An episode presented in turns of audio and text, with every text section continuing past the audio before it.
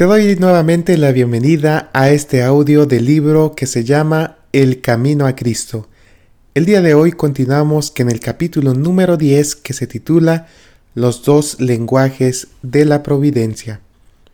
Son muchas las maneras en que Dios procura dársenos a conocer y ponernos en comunión con Él. La naturaleza habla sin cesar a nuestros sentidos. El corazón que esté preparado quedará impresionado por el amor y la gloria de Dios según nos revelan las obras de sus manos. El oído atento puede escuchar y entender las comunicaciones de Dios por las cosas de la naturaleza. Los verdes campos, los elevados árboles, los capullos y las flores, la nubecilla que pasa, la lluvia que cae, el arroyo que murmura, las glorias de los cielos hablan a nuestro corazón y nos invitan a conocer a aquel que lo hizo todo. Nuestro Salvador entrelazó sus preciosas lecciones con las cosas de la naturaleza, los árboles, los pájaros, las flores de los valles, las colinas, los lagos y los hermosos cielos, así como los incidentes y las circunstancias de la vida diaria, fueron todos ligados a las palabras de verdad, para que así sus lecciones fuesen atraídas a menudo a la memoria, aun en medio de los cuidados de la vida de trabajo del hombre. Dios quiere que sus hijos aprecien sus obras y se deleiten en la sencilla y tranquila hermosura con que Él adornó nuestra morada terrenal. Él es amante de lo bello y sobre todo ama la belleza del carácter, que es más atractiva que todo lo externo, y quiere que cultivemos la pureza y la sencillez. Gracias, características de las flores. Si tan solo queremos escuchar, las obras que Dios creó nos enseñarán preciosas lecciones de obediencia y confianza. Desde las estrellas, que en su carrera sin huella por el espacio siguen de siglo en siglo los derroteros que les asignó, hasta el átomo más diminuto, las cosas de la naturaleza obedecen a la voluntad del Creador, y Dios cuida y sostiene todo lo que creó. El que sustenta los innumerables mundos diseminados por la inmensidad, también tiene cuidado del gorrioncillo que entona sin temor su humilde canto. Cuando los hombres van a su trabajo o están orando, cuando se acuestan por la noche o se levantan por la mañana, cuando el rico se sacia en el palacio o cuando el pobre reúne a sus hijos alrededor de su escasa mesa, el Padre Celestial vigila tiernamente a todos no se derraman lágrimas sin que Él lo note. No hay sonrisa que para Él pase inadvertida. Si creyéramos implícitamente esto, desecharíamos toda ansiedad indebida. Nuestras vidas no estarían tan llenas de desengaños como ahora, porque cada cosa, grande o pequeña, se dejaría en las manos de Dios, quien no se confunde por la multiplicidad de los cuidados ni se abruma por su peso. Entonces nuestra alma gozaría de un reposo que muchos desconocen desde hace largo tiempo. Cuando nuestros sentidos se deleiten en la amena belleza de la tierra, pensad en el mundo venidero, que nunca conocerá mancha de pecado ni de muerte, donde la faz de la tierra no llevará más la sombra de la maldición. Represéntese vuestra imaginación la morada de los salvos, y recordad que será más gloriosa que cuanto pueda figurarse la más brillante imaginación. En los variados dones de Dios, en la naturaleza, no vemos sino el reflejo más pálido de su gloria.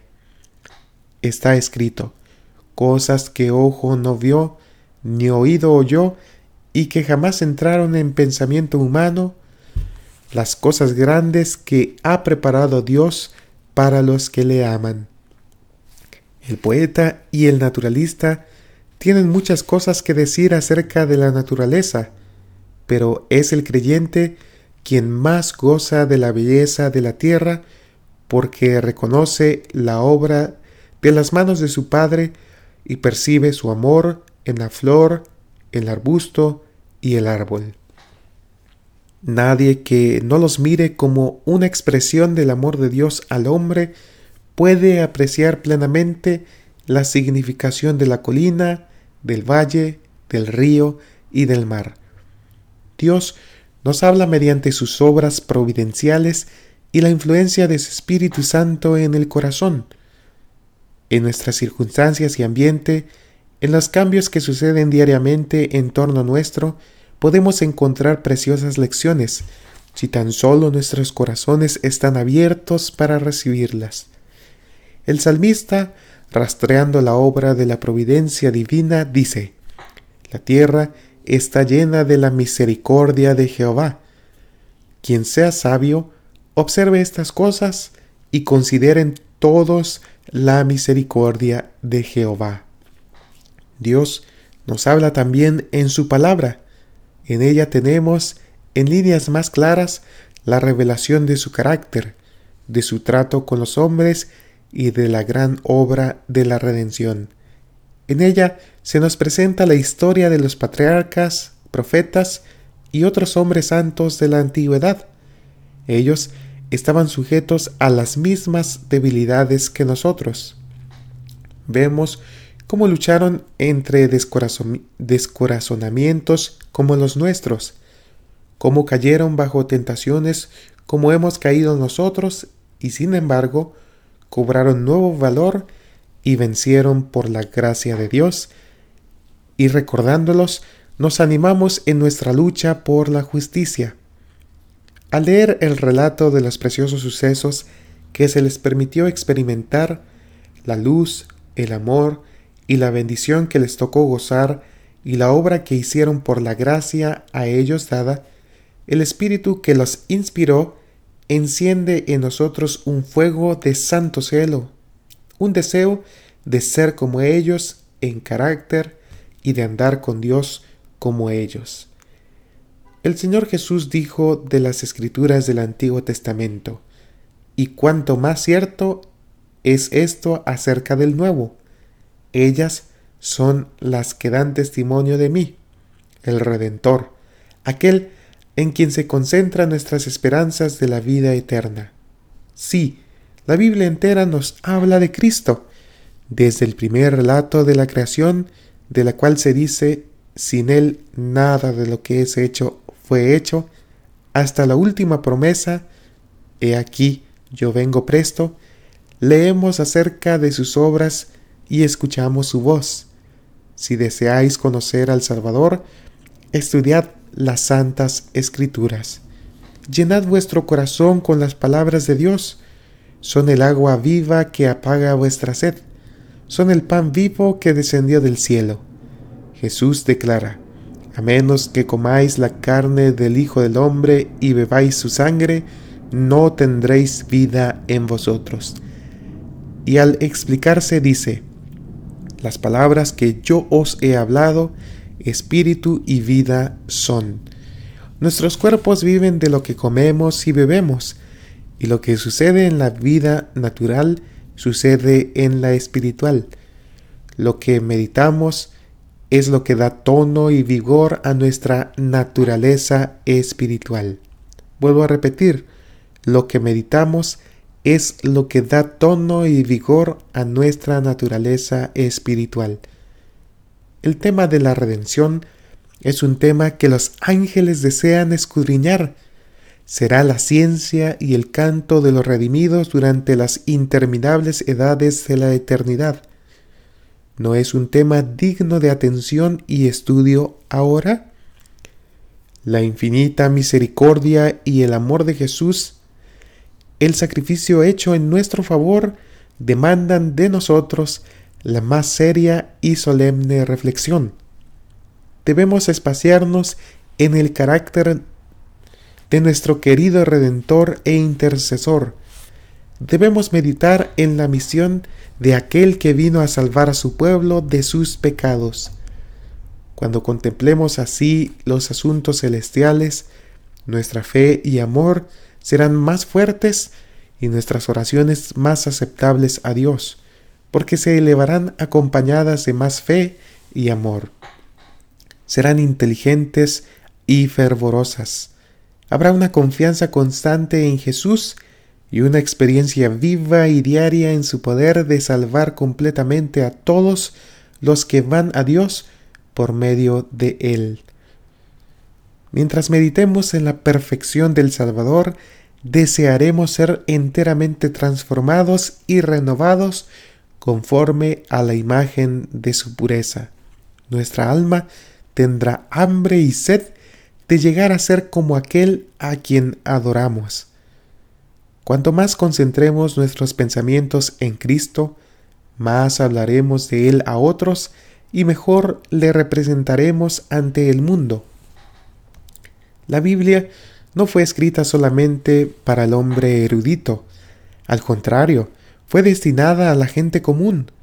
Las grandes verdades necesarias para la salvación están presentadas con tanta claridad como la luz del mediodía y nadie equivocará o perderá el camino, salvo los que sigan su juicio privado en vez de la voluntad divina tan claramente revelada. No debemos conformarnos con el testimonio de hombre alguno en cuanto a lo que enseñan las santas escrituras, sino que debemos estudiar las palabras de Dios por nosotros mismos. Si dejamos que otros piensen por nosotros, nuestra energía quedará mutilada y limitadas nuestras aptitudes.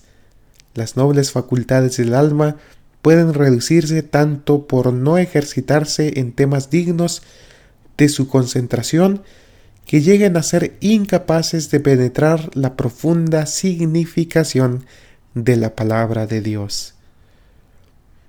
La inteligencia se desarrolla si se emplea en investigar la relación de los asuntos de la Biblia, comparando escritura con escritura y lo espiritual con lo espiritual. No hay ninguna cosa mejor para fortalecer la inteligencia el estudio de las santas escrituras. Ningún otro libro es tan potente para elevar los pensamientos, para dar vigor a las facultades, como las grandes y ennoblecedoras verdades de la Biblia, si se estudiara la palabra de Dios como se debe, los hombres tendrían una grandeza de espíritu, una nobleza de carácter y una firmeza de propósito que raramente pueden verse en estos tiempos. No se saca sino un beneficio muy pequeño de una lectura precipitada de las sagradas escrituras. Uno puede leer toda la Biblia y quedarse, sin embargo, sin ver su belleza o comprender su sentido profundo y oculto. Un pasaje estudiado hasta que su significado no sea claro y evidente sus relaciones con el plan de salvación resulta de mucho más valor que la lectura de muchos capítulos sin un propósito determinado y sin obtener una instrucción positiva. Tened vuestra Biblia a mano Leedla cuando tengáis oportunidad.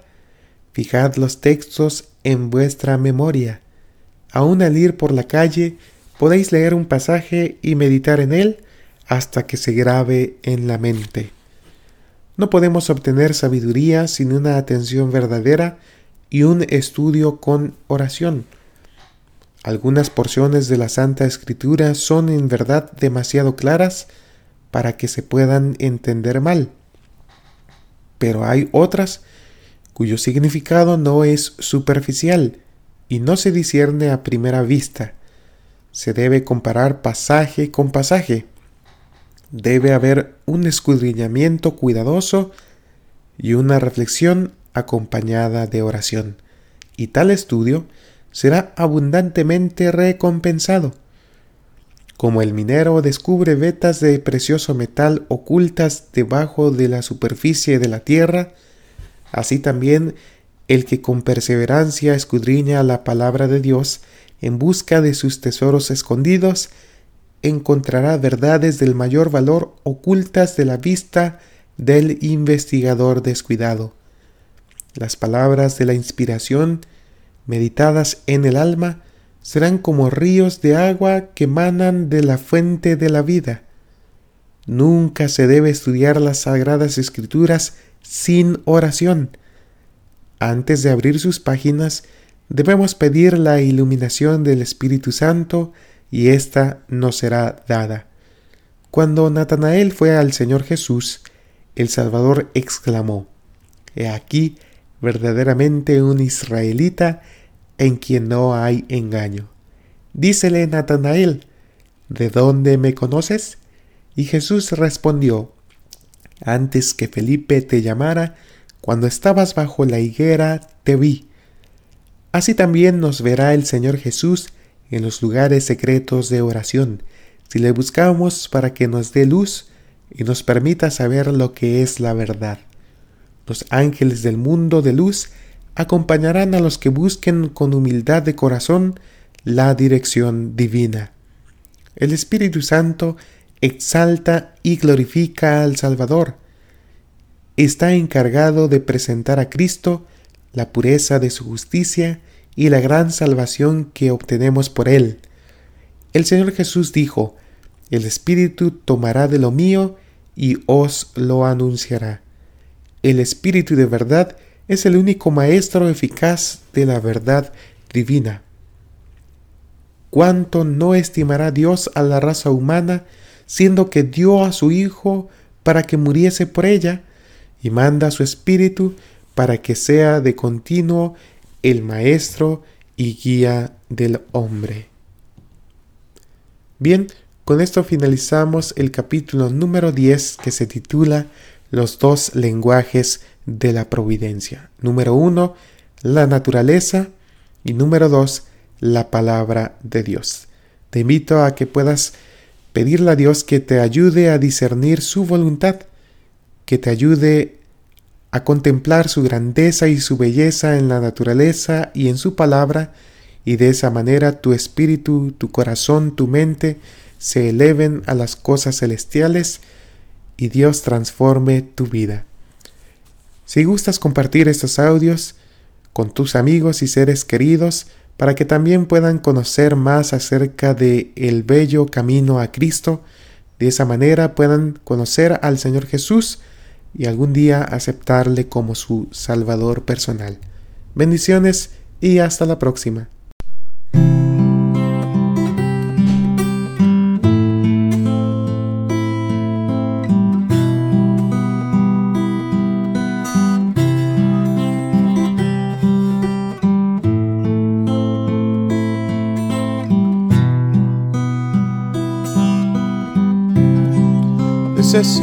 Al Señor en mi diario vivir.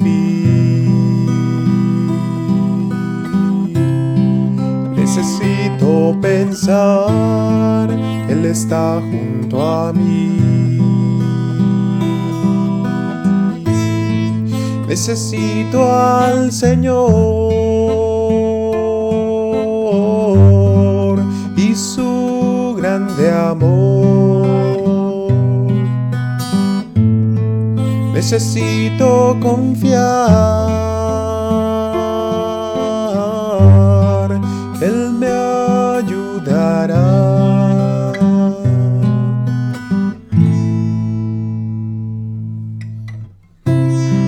Necesito al Señor junto a mí al despertar. necesito yo hacer mi seguridad. Necesito al Señor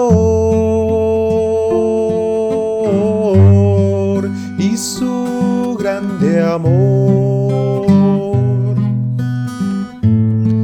Necesito confiar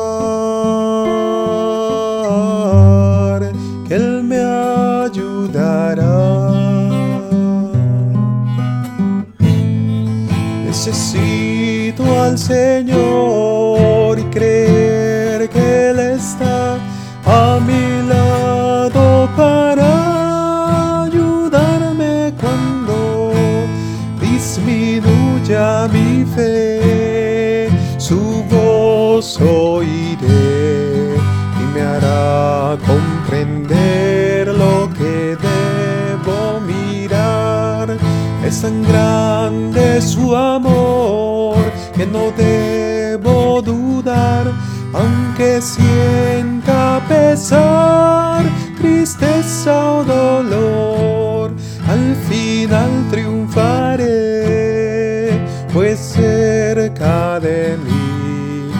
está el Señor, necesito al Señor y creer que Él está a mi lado para ayudarme cuando disminuya mi fe.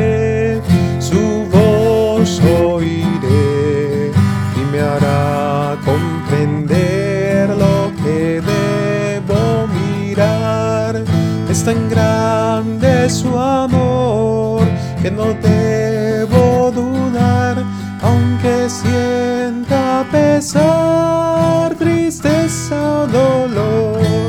Al final triunfaré, pues cerca de mí está el Señor, es mi Salvador.